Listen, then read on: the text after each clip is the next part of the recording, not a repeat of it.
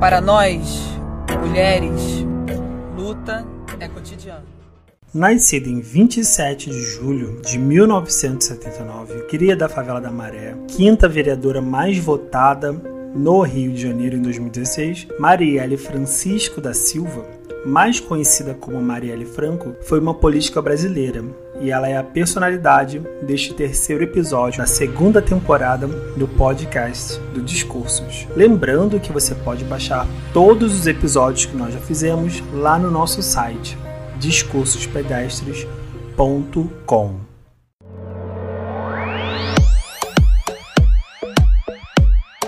Você está ouvindo ao podcast do Discursos Pedestres com Tamar Bedran e André Severino. Siga arroba Discursos Pedestres no Instagram.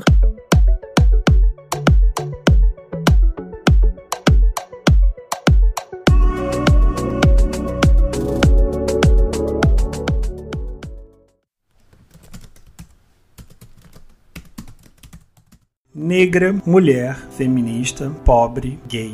Marielle representou uma série de minorias ao longo da sua vida política. Marielle se formou pela PUC e fez mestrado na Universidade Federal Fluminense. A dissertação de mestrado teve como tema, abre aspas, UPP, a redução da favela a três letras, uma análise da política de segurança pública do estado do Rio de Janeiro, fecha aspas, orientada pela querida professora Joana Dark, Fernandes Ferraz, onde ela procura demonstrar que as unidades de polícia pacificadora, as UPPs, enquanto política de segurança pública adotada no estado do Rio de Janeiro, reforça o modelo de estado penal.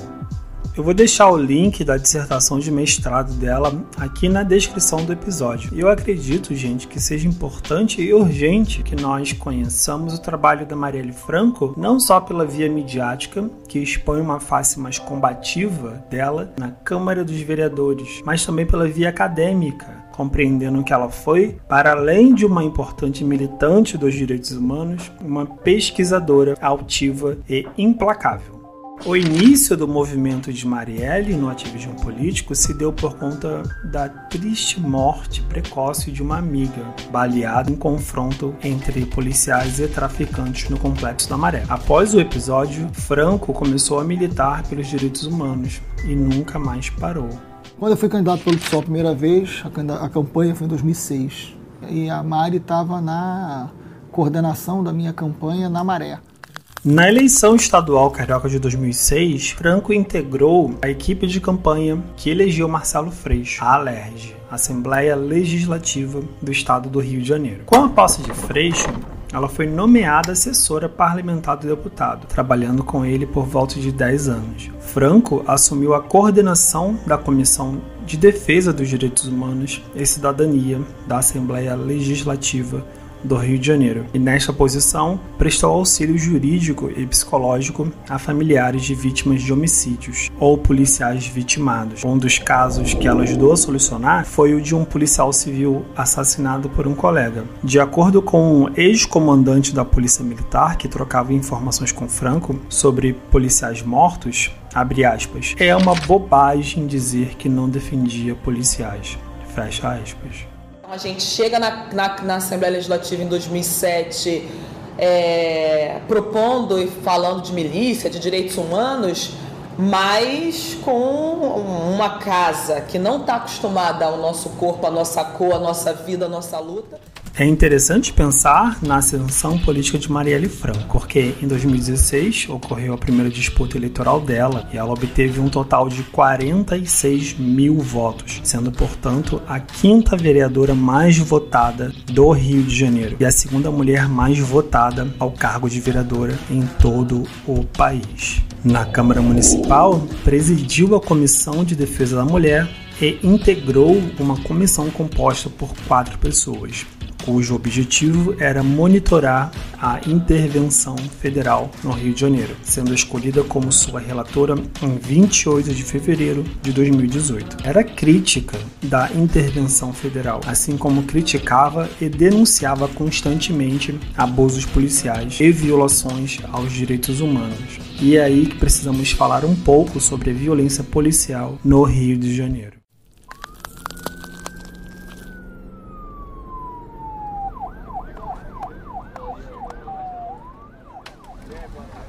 Em matéria para a Agência Brasil, Lilian Beraldo diz que, abre aspas, as mortes causadas por policiais em serviço e de folga subiram cerca de 25,8% em 2016, em relação ao ano anterior, segundo o Anuário Brasileiro de Segurança Pública divulgado. De acordo com o levantamento, foram registrados 4.200 homicídios por policiais militares e civis no ano passado.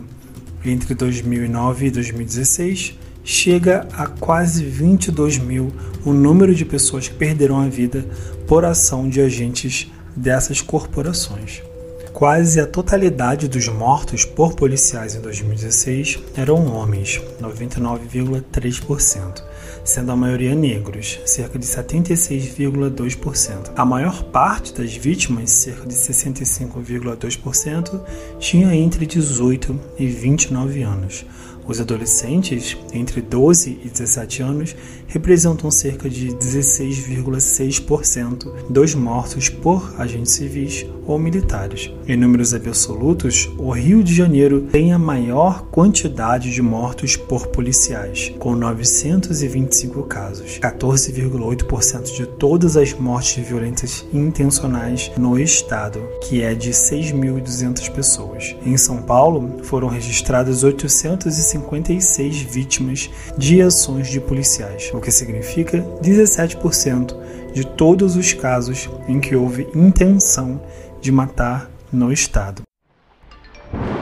Em 14 de março de 2018, os céus estavam irados, carregados e davam medo. Eu estava em casa quando recebi uma mensagem pelo WhatsApp de um amigo da faculdade, militante do movimento negro. O clima sinistro que pairava no Rio de Janeiro era justificável. Marielle foi assassinada. Olá, boa noite para você. O Brasil está em choque com a notícia de uma barbárie e exige uma resposta.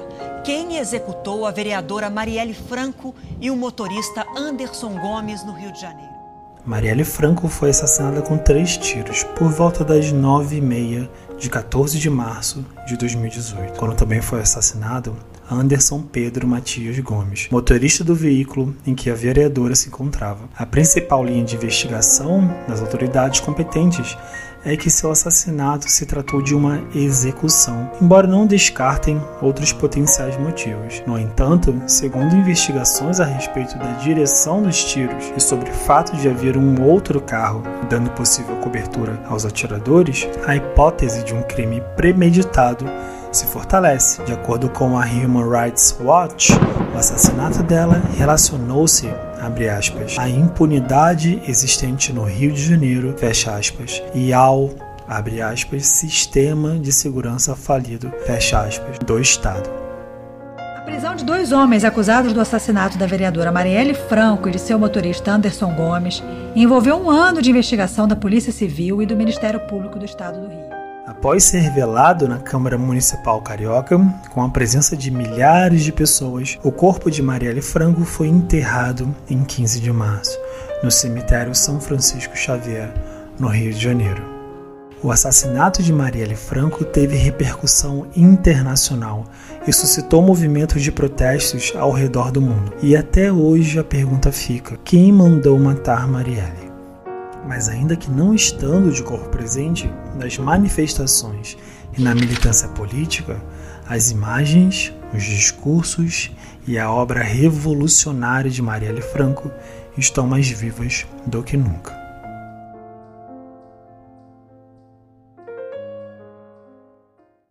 Bom, esse episódio fica por aqui. Acredito que todos nós sabemos da exploração midiática feita às custas da morte prematura da Marielle Franco. Mas ao invés de nós ficarmos aqui explorando esse fato, eu gostaria de propor que a gente tente conhecer mais sobre o que ela fez em vida, não somente em relação à sua atuação política como assessora e vereadora, mas também enquanto pesquisadora e enquanto socióloga, ou seja, alguém que pensava a sociedade no lugar de fala de uma mulher preta, pobre e LGBT. Acessem institutomariellefranco.org e também acessem o nosso site www.discursospedestres.com nos vemos no próximo episódio.